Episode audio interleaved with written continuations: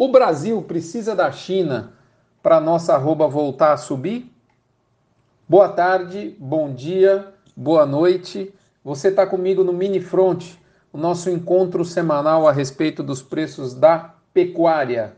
É ou não é? Toda semana a gente está por aqui falando um pouquinho para você do que está acontecendo no mercado. Você já sabe, mas não custa lembrar, essas informações chegam no oferecimento com o apoio de MSD Alflex, Fibro, ProBif da Cargill, Amazon Mudas, o melhor Tifton 85 do Brasil, UPL, Cicobi Cred Goiás, Agropecuária Grande Lago, Gerente de Pasto e Asbran. Pessoal, é um prazer estar essa semana falando aqui diretamente de Rondônia. Estou em Ji, Paraná, no momento em que eu gravo esse vídeo dando um, um, giro aqui com a turma da UPL e da Boa Safra, falar um pouquinho de pecuária aqui nessa tarde e noite de sexta-feira, dia 10 de março, quando nós ainda estamos sem o retorno das nossas exportações para a China. Vale lembrar que a China está fora do nosso book de destino das exportações desde o do pós-carnaval, né?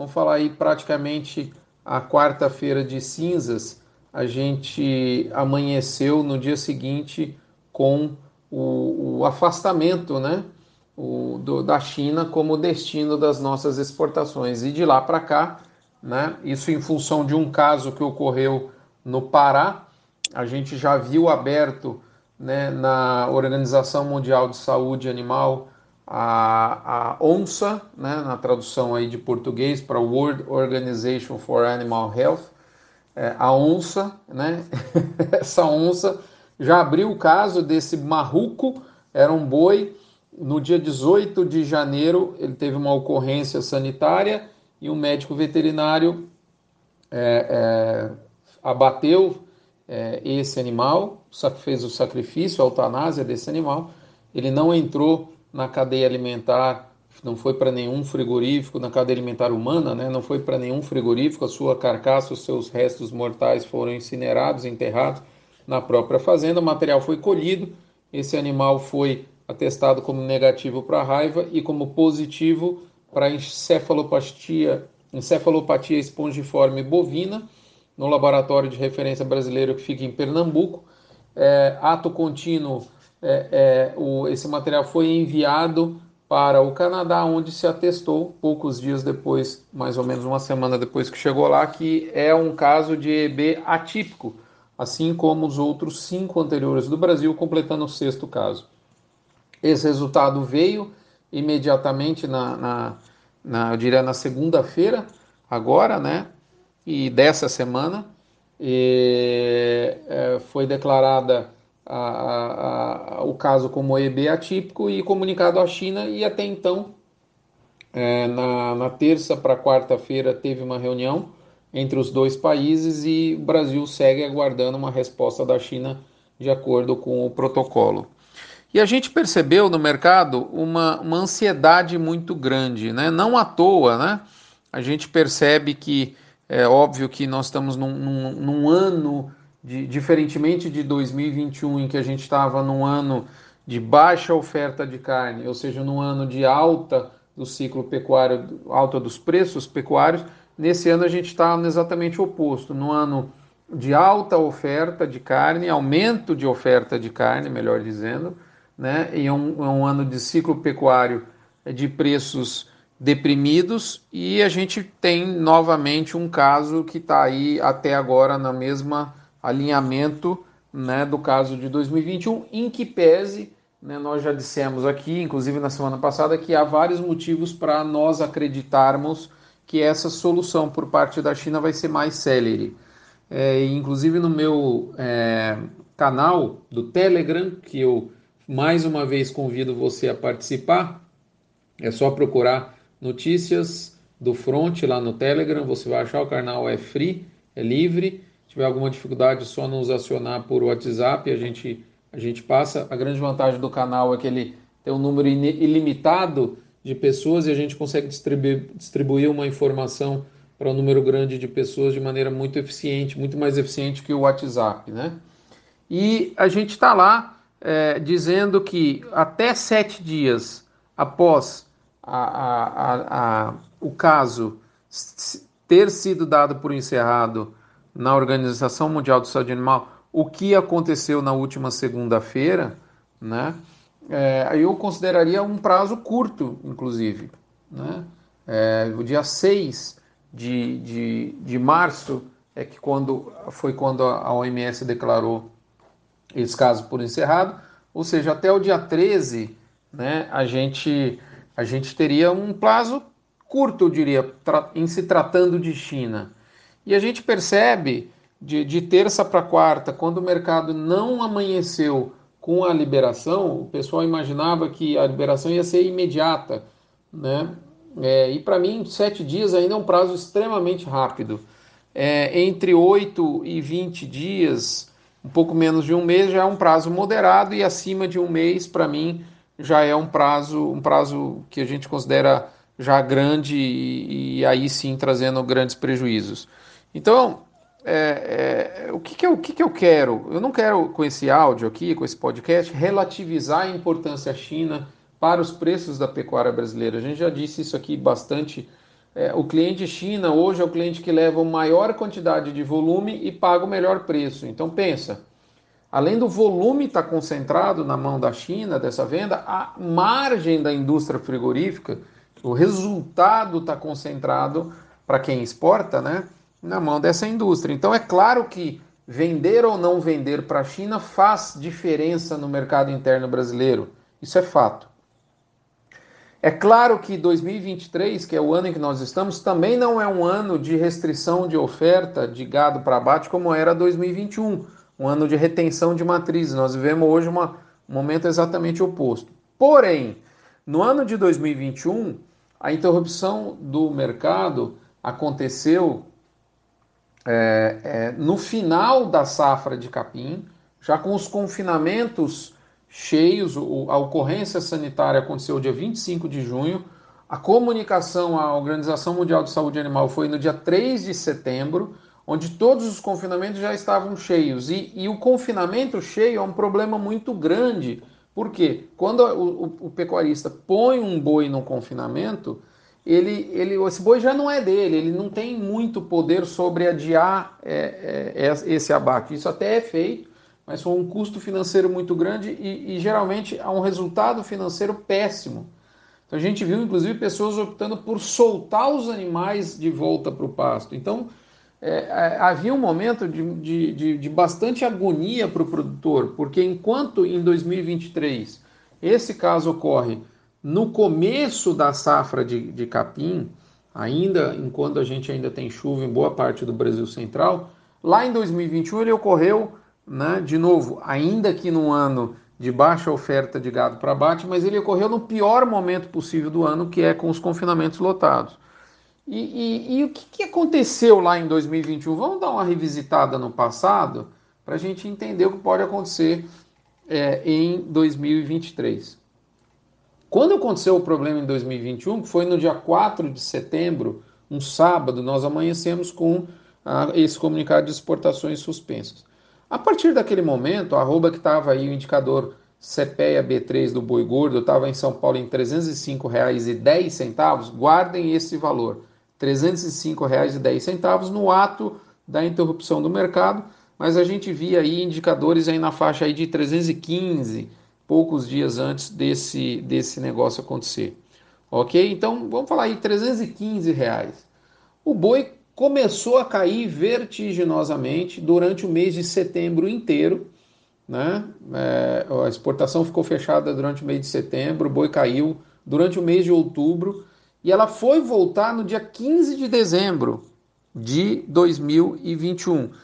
Em dia 23 de novembro, houve um, primeiro comunicado, um primeiro movimento da China liberando o estoque de carne que era muito grande, que estava em solo brasileiro, em deslocamento no mar, estava lá em porto chinês. Então, no dia 23 de novembro, foi o primeiro movimento da China de voltar à normalidade do comércio. Então, veja bem, de novo, reforçando, do dia 4 de setembro é, é, a primeira notícia de retorno parcial, eu até brinquei que a China em meia fase, né? A, a luz China voltou em meia fase, foi dia 23 de novembro, né? Praticamente aí é, é, 60 dias, né?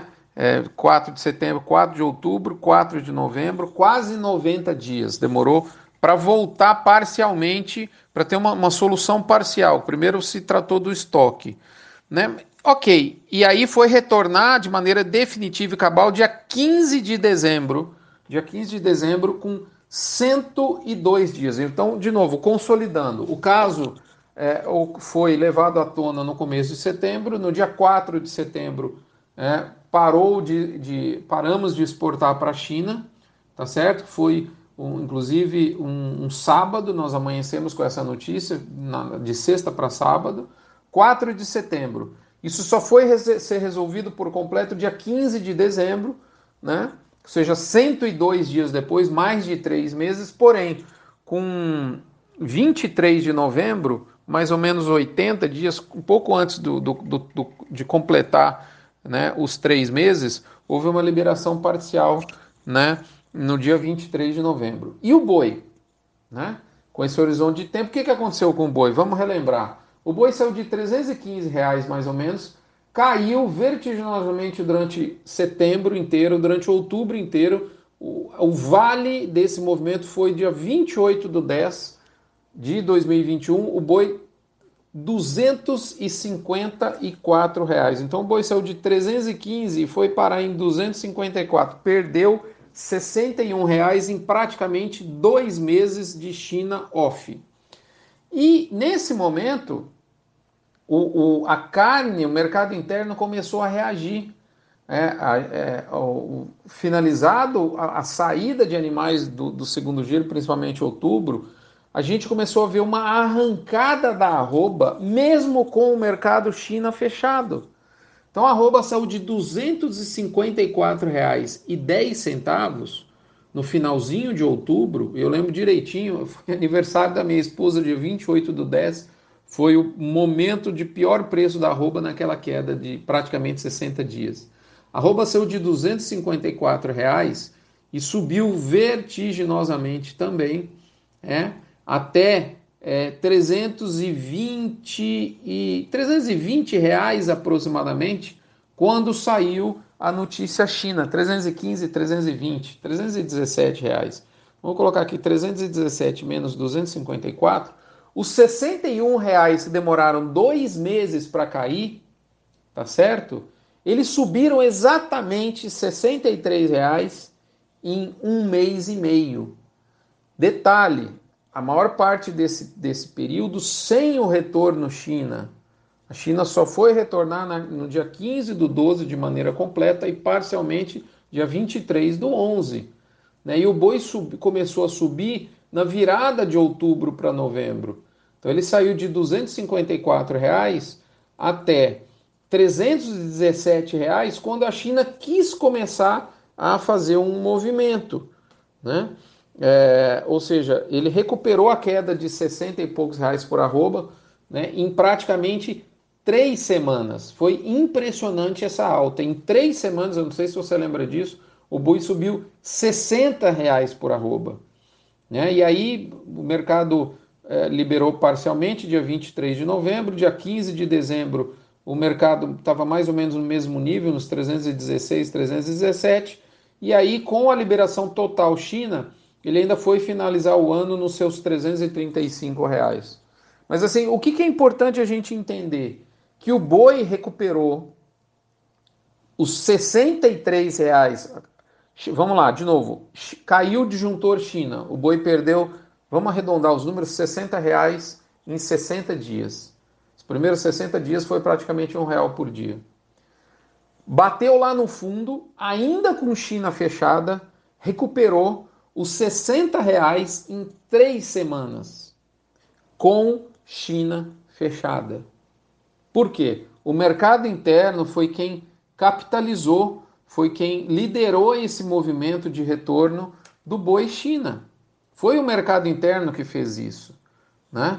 A gente percebeu claramente a carne subiu muito forte no atacado né, no mês de novembro, atingiu, atingindo seu pico lá em dezembro de 2021.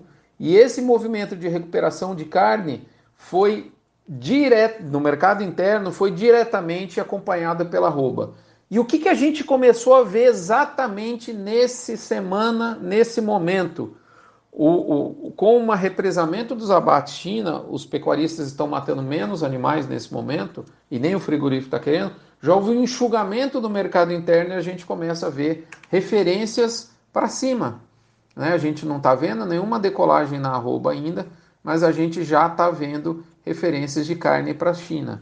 Então, é, é, é muito possível que a gente tenha atingido, talvez nesse primeiro momento, o vale dessa queda de preços.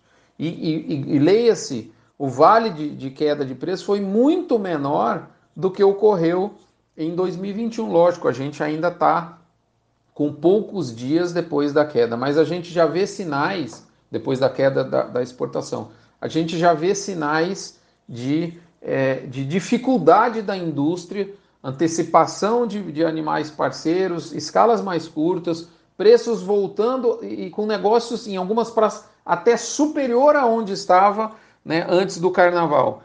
Então, o que, que eu quero dizer? Eu não quero dizer que o boi vai explodir de preço numa curva como fez lá em 2021 de recuperação.